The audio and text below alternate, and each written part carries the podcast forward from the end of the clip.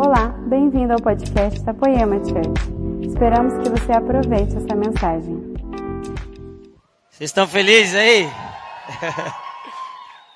Quem está feliz? Quem está com fome de Jesus? É sempre muito bom estar em casa, né não? Mas eu estou feliz de estar aqui. Obrigado de novo, gente. Essa é a minha casa em Taubaté, e Tauba, Texas. Então, estou ah, muito feliz. O Senhor está fazendo algo no Brasil, não é não? No Brasil e nas nações. Ah, eu sou o Alessandro, eu sou, tenho 25 anos, sou pastor do AN. Atualmente estou morando no Rio e tenho duas filhinhas, a Maria Luísa, Ana Júlia, e sou casado com a Bruna, mulher incrível de Deus, de quem eu pego todos os esboços. Você tem que ter uma mulher de Deus para você roubar os esboços, gente. Amém? Vocês estão felizes, gente? Eu vou falar um problema meu, eu fico fazendo piada até alguém rir. Aí se não rir, eu fico fazendo. Então, tipo, se não tá engraçado, você finge, ri logo, aí, aí você já me, já me libera. Amém? Eu quero orar com vocês rapidinho. Então feche seus olhos. Senhor Jesus, nós amamos a Sua presença, nós amamos quem o Senhor é. Nós amamos tudo que o Senhor faz, tudo quem o Senhor é, tudo aquilo que o Senhor vai fazer. Nós amamos, Senhor, nós amamos a Sua igreja, nós amamos o Seu povo. Revela um pouco mais do seu coração hoje à noite, revela um pouco mais de quem o Senhor é. Se você pode, coloque a mão no seu coração junto comigo e diga assim: Senhor Jesus, mude a minha vida. Eu nunca mais quero ser o mesmo. Vamos orar isso de novo. Senhor Jesus, mude a minha vida. Eu nunca mais quero ser o mesmo. Em teu nome. Amém. E amém. Gente, como eu já disse, eu, eu sou pastor lá no Rio. E uh, nós fazemos algumas séries de pregação e a gente estava ensinando algumas coisas. A gente encerrou ano passado falando sobre os fundamentos do Evangelho, então a gente falou sobre cruz, a gente falou sobre Espírito Santo, falamos sobre salvação, falamos sobre graça, sobre fé. Esse ano nós começamos uma outra série e no meio dessa série eu acordei um dia e o Senhor me disse o seguinte: Alê, e aí, mano? Alê. eu conheço todo mundo na igreja, é mó legal isso, né? E, e o Senhor me disse, Ale, ah, eu preciso que você volte a falar sobre avivamento. E isso faz umas duas semanas e meia atrás. E, e então eu, eu, eu, quero falar com vocês a respeito de fome por avivamento, amém? Ah, mas eu quero levar esse avivamento, vamos aplicar em nós primeiro, depois a gente tenta ver se o Senhor quer falar da nação hoje, mas vamos falar de nós. Ah, há, um ano e meio atrás eu estava pregando em Curitiba, na igreja também de uns amigos nossos.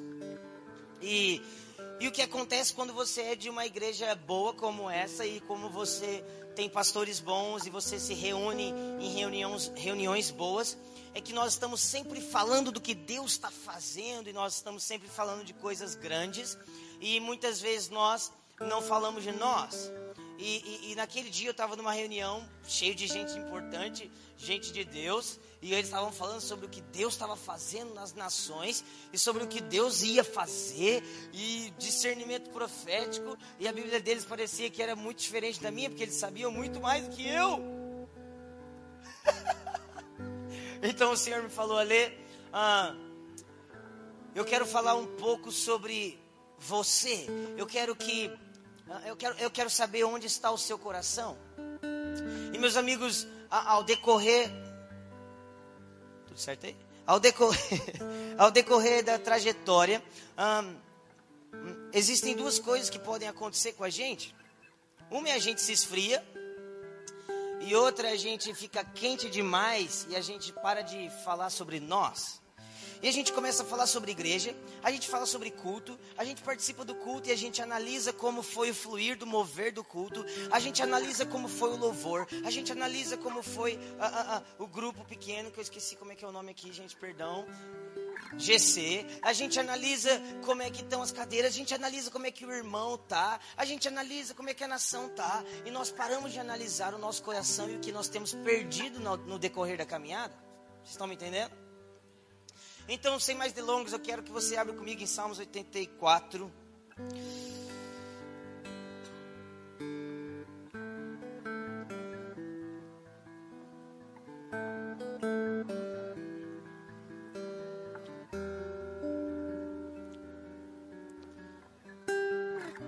Como o Ladentinho disse, eu, eu, eu não estou esperando apenas mais um culto hoje à noite, amém? Ah, eu, eu estou esperando o culto. Todas as vezes que eu entro na presença do Senhor Jesus, eu não aceito sair de lá sem nada mais, sem nada menos do que um pouquinho mais dele, amém? Então, Salmos 84, versículo 1 diz assim: Quão amáveis são os seus tabernáculos, Senhor dos exércitos. A minha alma suspira e desfalece pelos átrios do Senhor, e o meu coração e a minha carne exultam pelo Deus vivo. Versículo 4: Bem-aventurados os que habitam em tua casa e louvam-te perpetuamente. Bem-aventurado o homem cuja força está em ti e cujo coração se encontram os, os caminhos aplanados, o qual passando pelo vale árido faz dele um manancial, e de bênçãos o cobre a primeira chuva. Vão indo de força em força, cada um deles aparece diante de Deus em Sião. Meus amigos, esse é um salmo muito simples, mas a primeira coisa que a gente precisa aprender sobre esse salmo é que esse salmo não é um salmo de Davi, esse salmo é dos filhos de Corá. Fala comigo, Corá. Você lembra aquela história de que uma vez a terra abriu e engoliu um povo? Quem lembra disso? Era Corá. E os filhos de Corá, uh, depois de, de, de gerações, eles serviam também no templo. Então existiam os coatitas, certo? E existiam os coraritas. Eu tenho dificuldade, então tem que fazer assim, ra, senão as pessoas não entendem. Né, Deléo? Então, existiam os coraritas. E esses coraritas não era permitido a eles servir dentro do templo como os coatitas. Então os coatitas poderiam entrar, mas os coraritas não. Eles tinham que ficar fora do templo, eles eram porteiros do templo. Por isso que eles falam, eu, eu, eu, eu, amo os átrios do Senhor, porque era a única coisa que eles conheciam. Eles não conheciam nem o santo, nem o santíssimo lugar, eles não conheciam nada dentro, eles não sabiam nem como é que era o gosto do pãozinho que tinha lá dentro, nunca tomaram café no lounge.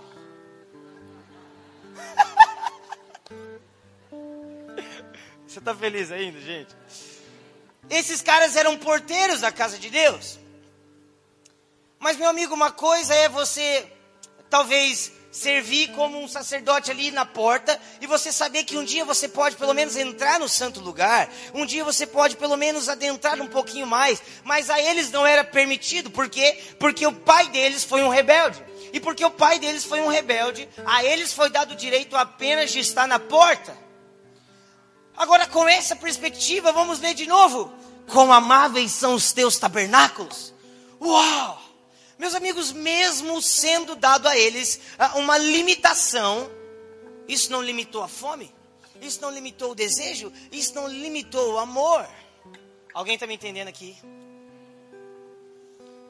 E sabe, se eu pudesse resumir o meu clamor nesse, nesses últimos seis meses pelo Brasil, é, eu estou orando, eu estou pregando, eu estou tentando ativar, a, a, achar alguém que esteja disposto a de fato amar o Senhor.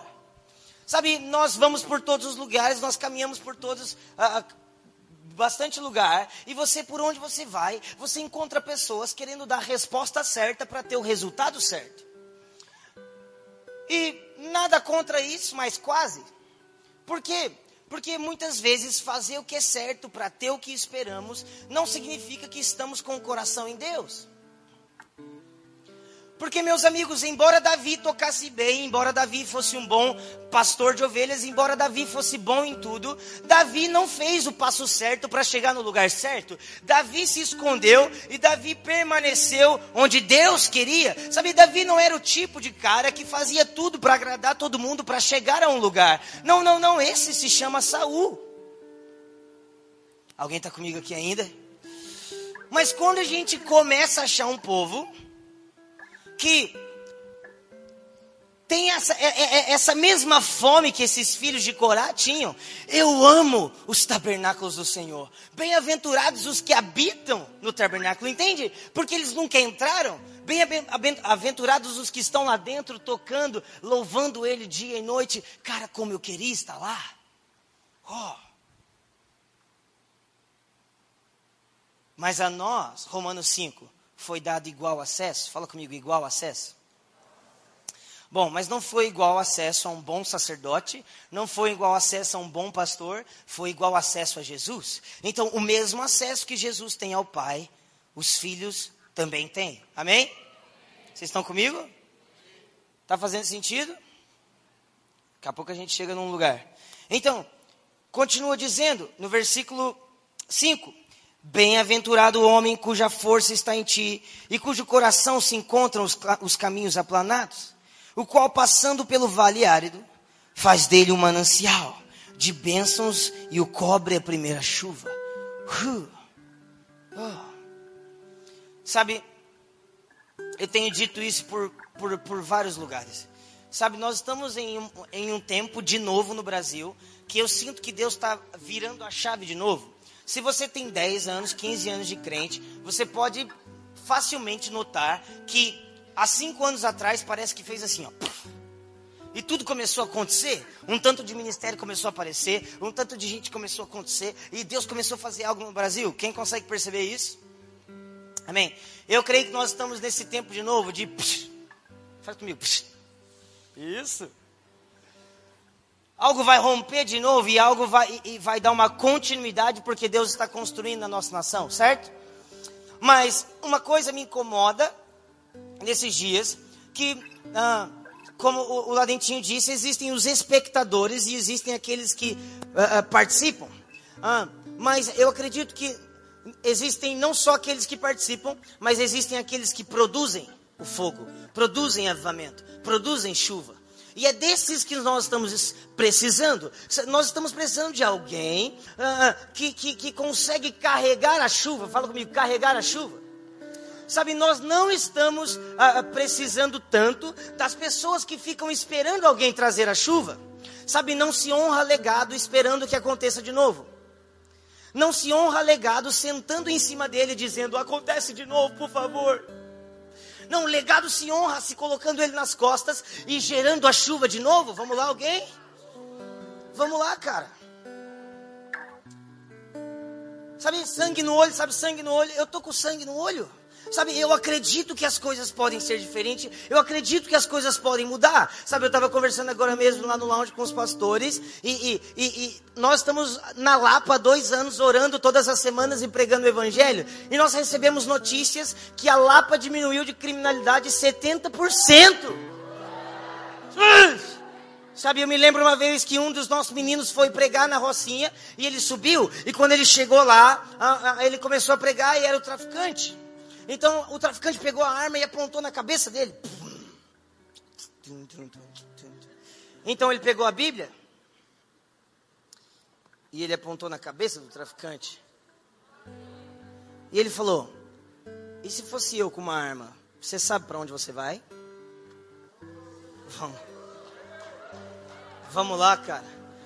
Nós, nós estamos precisando de alguém que carregue chuva. Nós não estamos precisando de alguém que reclama que não tem chuva. Nós estamos precisando de alguém que gere chuva. Vamos lá, alguém está me entendendo? Será que alguém está me entendendo aqui hoje? Hum.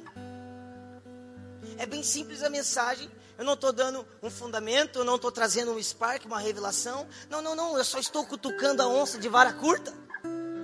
Sabe, a gente precisa de alguém que ame a Deus. Nós precisamos de uma geração de verdade. Nós precisamos de uma geração que de fato é possuída por Deus, tomada por Deus, sabe? É, é, é muito diferente quando você senta do lado de alguém que é bom e do lado de alguém que é bom e conhece. E do lado de alguém que é bom e é tomado. Do lado de alguém que é bom e foi consumido por uma verdade, por uma mensagem. Ei, sabe, eu, eu, eu vou em vários lugares e quando você chega nesses lugares ah, o maior problema, talvez, dos jovens é que eles estão esperando que os pastores façam tudo de novo. Mas não faz sentido algum, porque tudo que nós estamos vivendo foi construído por alguém. Então nós queremos continuar vivendo e nós queremos que as mesmas pessoas que nos trouxeram aqui continuem nos levando. Fale assim: agora o turno é meu? Agora é a minha vez.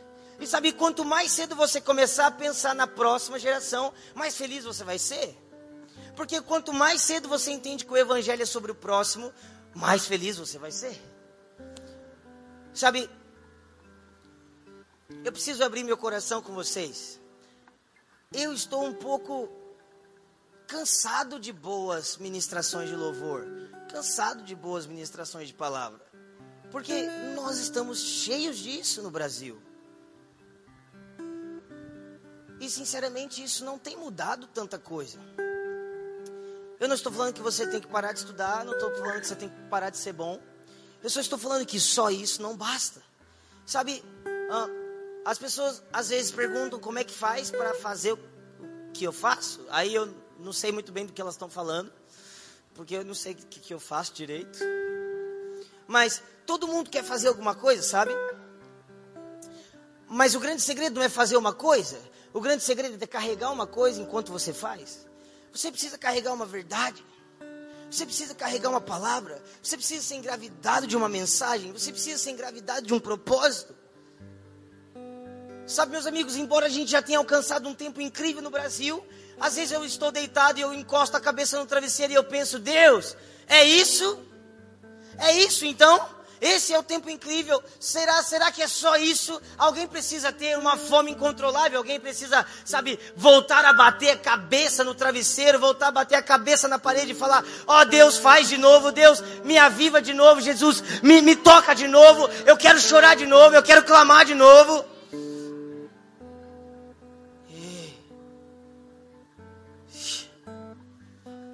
Existe a história de um menino chamado Evan Roberts e ele pregava no país de Gales. E, e esse menino chamado Evan Roberts, é, a, a, história diz que um dia ele ele foi tomado pelo Espírito Santo, então ele subiu até o palanque. E quando ele subiu no palanque, a história começa a dizer que ele começou a se contorcer. E ele, e ele sem controle nenhum começou a, os joelhos dele começaram a se dobrar. Então a história diz que, que ele orou: Espírito Santo, dobra-me. Espírito Santo, dobra-me. Mas isso no, no, no, dialeto deles, na língua deles, significa Espírito Santo, molda-me. E sabe o que aconteceu? O país de Gales foi tomado em seis meses.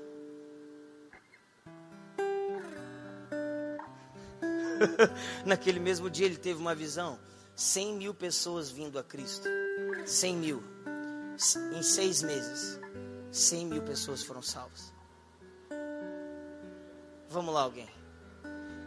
Não, não, a gente, precisa, a gente precisa ampliar um pouco a nossa visão, a gente precisa aumentar um pouco as nossas uh, fronteiras, a gente precisa largar um pouco o nosso coração. Nós temos que parar de pensar em apenas fazer mais uma agenda e pensar no Brasil e pensar nas nações. Nós temos que parar de pensar em apenas fazer mais uma coisa e meter a pé na porta e, e ir com tudo para cima.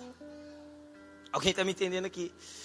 Sabe de uma coisa? Sabe que a história diz sobre esse menino, Evan Roberts, que às vezes ele dormia nas ruas? Porque as reuniões de oração eram tão cedo e ele, e ele, era o último a sair, o primeiro a entrar, e ele, e ele, e ele tinha tanta fome e urgência por um avivamento, e que ele dormia nas ruas mesmo. Eu não estou dizendo que você tem que dormir na rua, amém? Um dia perguntaram para John Wesley: John Wesley, como é que você faz para fazer o que você faz? Então John respondeu: Eu coloco fogo no meu corpo e as pessoas vêm ver. Meus irmãos, não foi uma, uma sarça que falava que atraiu Moisés, foi uma sarça que ardia.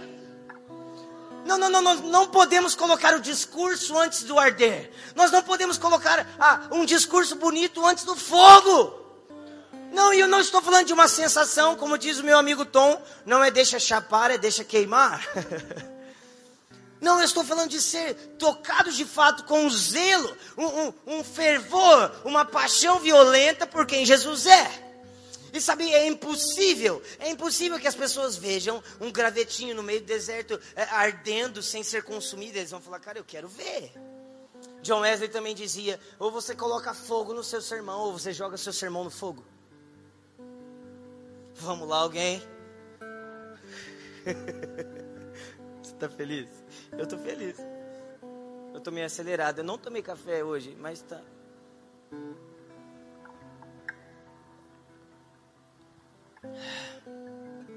Eu eu tava ontem.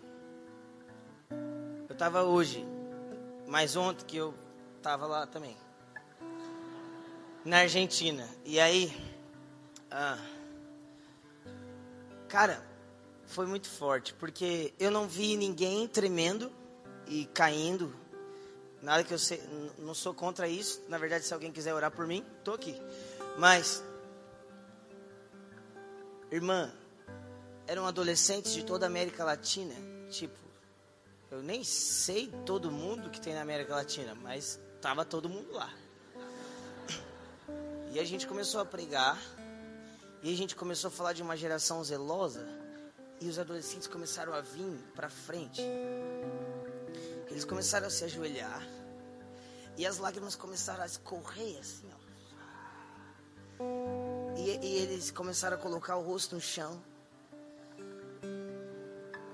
Meu Deus, cara, a gente não pode perder isso, cara. Eu não vi demais para perder o meu fogo. Eu não vi demais para perder minhas lágrimas. Eu não vivi demais para perder minha paixão. Não é o suficiente. Não é o suficiente. Você precisa dizer não é o suficiente. Um dia eu e o Cantarina, a gente deu a mão, a gente se abraçou e a gente fez um voto diante de Deus, eu e ele. E a gente olhou um para um o outro e disse: Eu nunca vou perder meu fogo. Eu quero que você faça esse voto, se você quiser, claro. Diga, eu nunca vou perder meu fogo, eu nunca vou perder a minha paixão, cara. Eu nunca vou perder o meu zelo por Deus. Ah! Tire, tire, você quer tirar a agenda, você quer tirar o ministério, você quer tirar as canções, você quer tirar a igreja, você quer tirar. O que, que você quer tirar de mim, cara? Você pode tirar tudo, mas não me tire o meu Senhor, não me tire a paixão, não me tire, não me tire o arder, não me tire as lágrimas. Não, não, não, eu não posso suportar uma vida onde Jesus é mencionado e o meu coração não se abala. Eu não posso suportar uma vida onde Jesus é pregado e eu não me abalo com a mensagem. Eu não posso suportar uma vida onde eu vou no culto de domingo e alguém começa a derramar e eu começo apenas a dizer: É, eu já vi. Não, cara, eu não posso suportar, porque eu ainda me lembro da cruz, sabe? Eu ainda me lembro do meu amado crucificado. Deixa eu te contar um pouco a minha história. Eu não nasci numa igreja, eu nasci no hospital. Mas a minha família não é cristã. Depois, na verdade, eu levei meus pais. E eu, me, eu comecei a ir na igreja. Que nem todo mundo que começa a ir na igreja converteu, né? Só está indo na igreja. Mas amém. E aí eu comecei a ir na igreja. E com os três, quatro meses de igreja, eu ainda não tinha entendido porque Jesus tinha morrido. Por quê? Porque eu pensava assim: Jesus viveu há dois mil anos atrás. Como é que ele me salvou se eu estou vivo? Ninguém pensou nisso. Eu pensava, eu falava, gente, não, não faz sentido. Se Jesus tivesse, cara, um cara forte, tipo o Zocal, o Xandão do lado deles, dava uma coça em Judas e acabou. Não tem problema. Estava vivo até os 90. Eu pensava, me julga, mas é o que eu pensava. Eu falava, Jesus tinha que ter matado Judas antes, cara. Não. Mas um dia, a gente estava no louvor e começou a cantar uma música das asas de adoração. Amada minha, eu morreria de novo naquela cruz, se preciso fosse, pelo seu amor. Bam, bam, bam. Cara, eu não sei explicar. Eu, eu, na hora que eu vi, eu tava assim, ó. Quem já viveu isso aí? E eu me lembro, eu comecei a chorar muito porque entrou, entrou aqui dentro. Eu entendi. Calma, Jesus morreu por mim? Não. Calma. O Espírito Santo pregou para mim aquele dia. Ele, Jesus morreu pelos meus pecados. Uh. Não, eu ainda me lembro da cruz, meus irmãos. Eu ainda me lembro da cruz, sabe? Ah, as coisas simples se tornaram simplistas. Nós já sabemos tudo, nós já temos todas as respostas. Oh, meu Deus, a gente nem precisa de Jesus mais.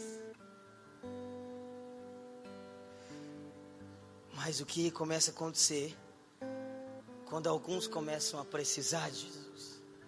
Quando alguns, mesmo sendo bons, continuam dependentes, o que começa a acontecer se nós não perdemos o fervor? Alguém ainda está comigo aqui? Eu quero que você abra comigo em 2 Timóteo.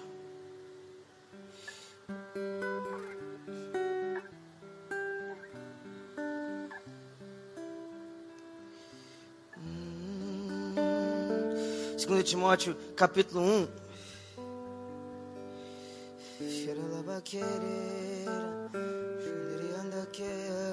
Versículo 3. Não, vamos. Eu quero. É, pode ser 3.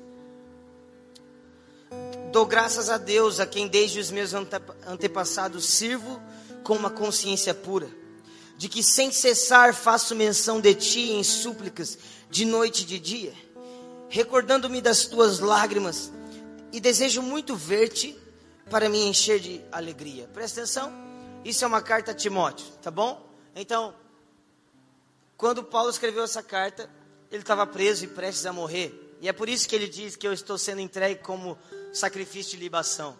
Ele, ele estava preso e provavelmente foi Lucas que escreveu essa carta para ele. Porque Lucas também escreveu Atos, escreveu Efésios e também escreveu Timóteo. Amém? Estão comigo? Então, Paulo estava preso e Paulo estava dizendo a seu filho na fé: Cara, Timóteo, eu lembro de você todos os dias. E Timóteo, eu, eu, eu, não lembro de você, eu não fico orando para que você não desvie, porque na verdade eu conheço suas lágrimas. Olha, olha que, olha que Paulo está dizendo. Timóteo, eu, oro por você todos os dias, porque eu lembro que a paixão que você carrega. Eu lembro as lágrimas que você carrega nos olhos. E aí ele continua dizendo: trazendo à memória a fé não fingida que há em ti a qual habitou primeiro em sua avó e em tua mãe Eunice, e estou certo de que também habita em ti. Por esta razão te lembro que despertes o dom que, de Deus que há em ti, que há, que há em ti pela imposição das minhas mãos, porque Deus não nos deu espírito de covardia, mas de poder, de amor e de moderação. Agora, vocês estão comigo aqui? Muitas vezes nós citamos esse verso, tipo, reaviva o dom que há em você. E, e, e nós falamos isso para as pessoas frias, certo? Mas não é o que Paulo está fazendo? Paulo está falando para reavivar o dom num filho na fé que está aceso. Paulo não está falando com um filho na fé que desviou. Paulo não está falando com um filho na fé fraco. Paulo está falando com Timóteo. Um filho na fé que cuida da igreja de Éfeso. Um filho na fé que tem lágrimas. Um filho da fé que ainda queima. Um filho da fé que de fato é um grande pastor. Mas ele está mandando uma carta da, da prisão, dizendo: é, é, Meu filho Timóteo, reaviva o dom que há em ti. Uau. Meus amigos, eu me lembro em Salmo 51 que diz: ah, é, é, é, Relembra-me da alegria da tua salvação. Vocês estão comigo? Estão comigo mesmo? E sabe, nesses últimos dias o Senhor tem falado muito comigo a, a respeito de uma coisa. Você precisa andar com a paixão dos primeiros dias e a sabedoria dos últimos dias. Existe um grande perigo da sabedoria dos últimos dias e esmagar a paixão dos primeiros. E existe grande, um grande perigo de você ficar nos primeiros dias e não viver a maturidade dos últimos dias. Vamos lá, alguém está me entendendo aqui?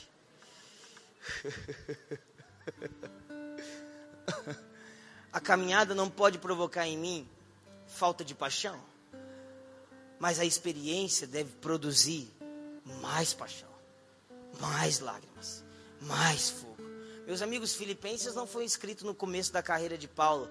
Ele escreveu: Considero tudo como perca a fim de conhecer a Cristo no final de sua carreira era no final da sua vida. Não, não, não. Era, era, era como um cara que já apanhou a vida inteira, que já sofreu a vida inteira. Então, no final da vida, ele está lá preso e ele, tá, e ele diz o seguinte: Meus amigos, se alegrem comigo, vocês estão felizes? Ele está escrevendo. Filipenses 3. Vocês estão felizes? Estão felizes mesmo? Eu estou preso, estou feliz. Vocês estão felizes? Aí todo mundo, estou feliz! Estou feliz! Não era WhatsApp, né? Esqueci.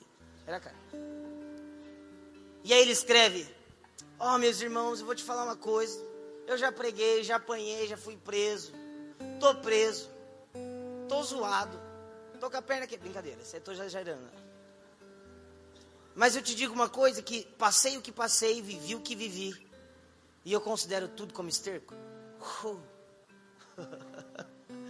vivi o que vivi. preguei o que preguei.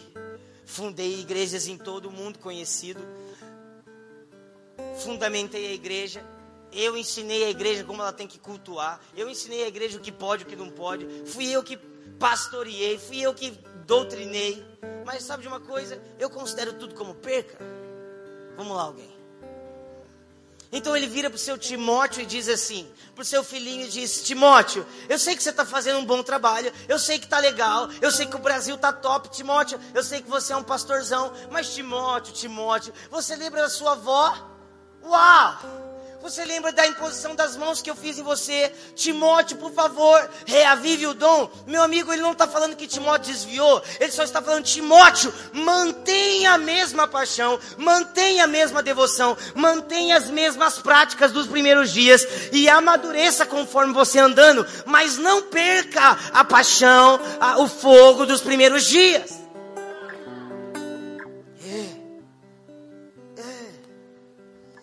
Sabe, meus amigos, eu acredito que nós precisamos sim andar e deixar o velho para trás, certo? Nós precisamos ir, ir em direção ao novo, certo? Certo?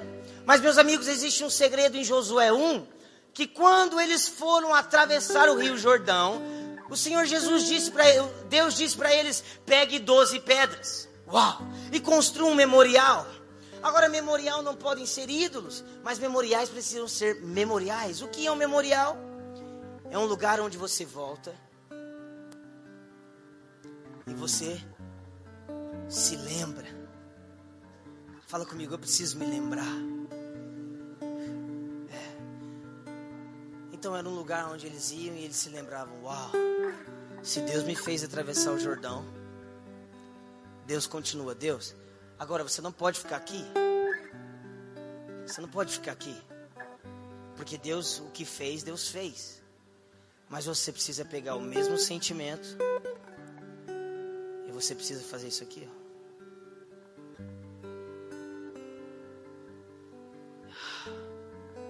E aí quando você chega aqui, você tem toda essa experiência desse caminho. Mas você tem o mesmo sentimento do primeiro dia.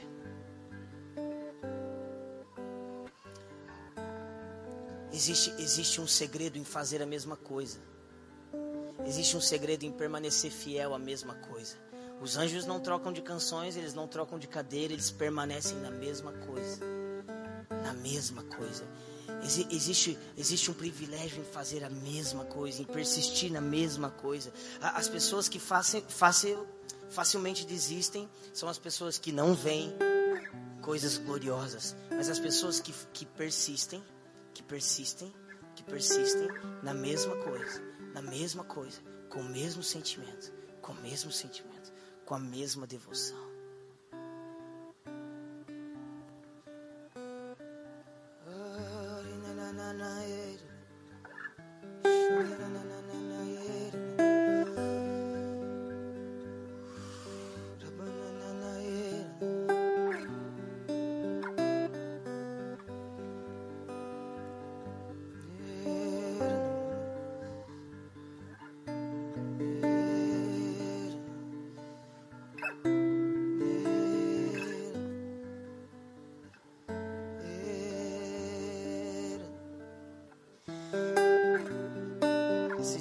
Viajando e.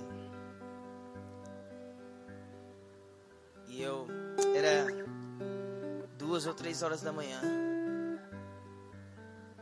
Então eu respondi uma mensagem que a Bru tinha me mandado, tipo, seis horas da tarde. E eu respondi, ah, você deve estar dormindo. Então ela me respondeu, oi. Aí eu, oxe. Tava na balada. E ela me respondeu, não, é que eu já faz um tempo em que eu criei um horário de oração, eu tenho orado todos os dias da meia-noite a tal hora. Oh. É. E aí esses dias a gente estava almoçando e aí eu peguei um bifão e coloquei na, no prato dela. Não, sabe o que é, mozinho? Eu tô de jejum.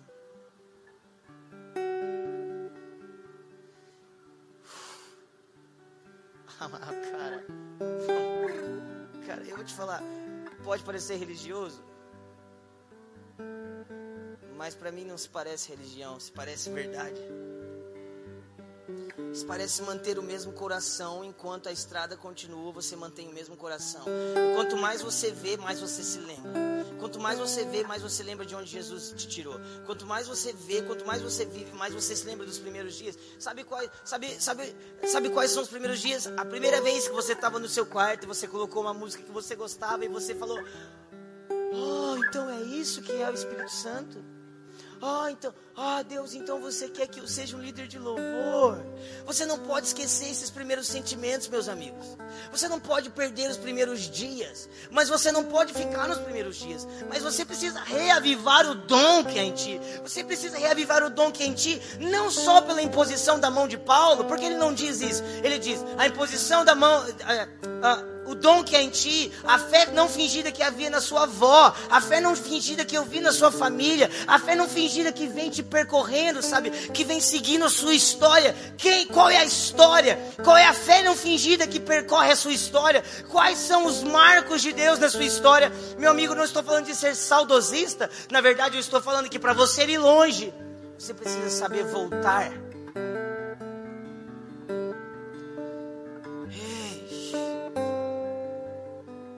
Sabe, um dia eu estava lendo 1 João, e 1 João diz o seguinte: aquele que vimos, ouvimos e apalpamos, e é a respeito dele que pregamos. Uau! Uau! João está dizendo assim: eu não prego alguém que eu ouvi dizer, eu prego alguém que eu vi, eu prego alguém que eu ouvi, e eu prego sobre alguém que eu toquei. E aí então o Espírito Santo disse a mim: Ale, não espere viver a mesma coisa se você não viu, se você não ouviu, se você não tocou. Meus amigos, eu, eu, eu sei que talvez esteja muito rápido, ou muita coisa, ou muita informação. Bom, mas eu, não é muito sobre isso, sabe? Nós precisamos de um chacoalhar, cara. Sabe, nós não estamos uh, uh, em mais um culto, nós não estamos num culto de doutrina, nós não estamos num culto de fundamento, nós estamos num culto de dizer, cara, pelo amor de Deus, Deus está fazendo alguma coisa no Brasil e nós estamos precisando de gente que carrega chuva, nós estamos precisando de gente séria, nós estamos precisando de gente que para de andar por sentimento, que para de andar por estações, que para de andar pelo próprio ministério, que para de desejar demais uma agenda e começa a olhar e dizer: Deus, eu desejo demais a Ti e o que o Senhor está fazendo na terra eu quero fazer também. Qual é o seu sentimento sobre Taubaté? Deus, qual é o seu sentimento sobre a Poema? Deus, qual é o sentimento que o Senhor tem sobre a minha igreja? Eu quero sonhar, eu quero ir, eu quero continuar o legado. Deus, reaviva as lágrimas. Deus, reaviva a paixão. Mas deixa em mim o que eu tenho aprendido. Sabe, eu quero a sabedoria desses dias e a paixão dos primeiros dias. Ah.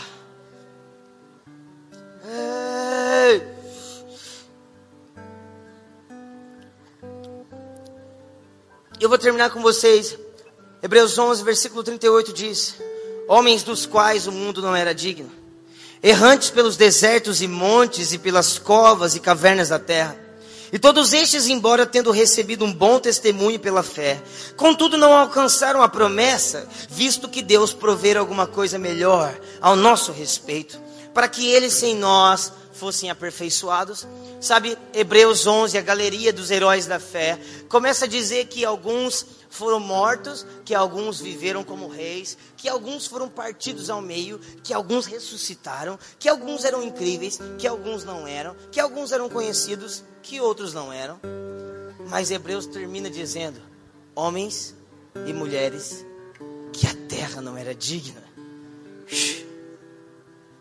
Meus irmãos, a nossa geração tem um privilégio de ter grandes heróis. Nós temos heróis nessa casa, nós temos heróis nesse púlpito, nós temos heróis que pregam para a gente sempre, nós temos heróis no Brasil, nós temos uma geração incrível que veio antes da gente. Mas a pergunta é: quais são os nossos heróis?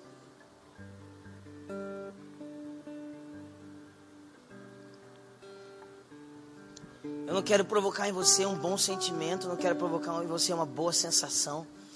Eu quero provocar em você uma convicção, uma convicção genuína de Deus, reaviva o sentimento dos primeiros dias e me ensina a caminhar com a sabedoria dos últimos dias.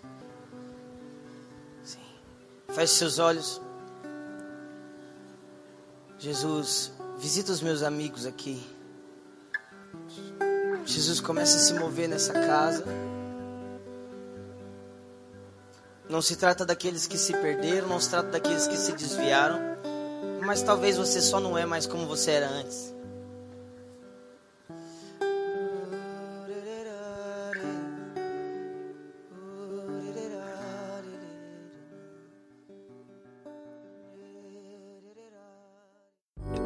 Essa foi uma mensagem da Poema Church. Para você ficar por dentro de tudo que está rolando, siga nossos perfis nas redes sociais.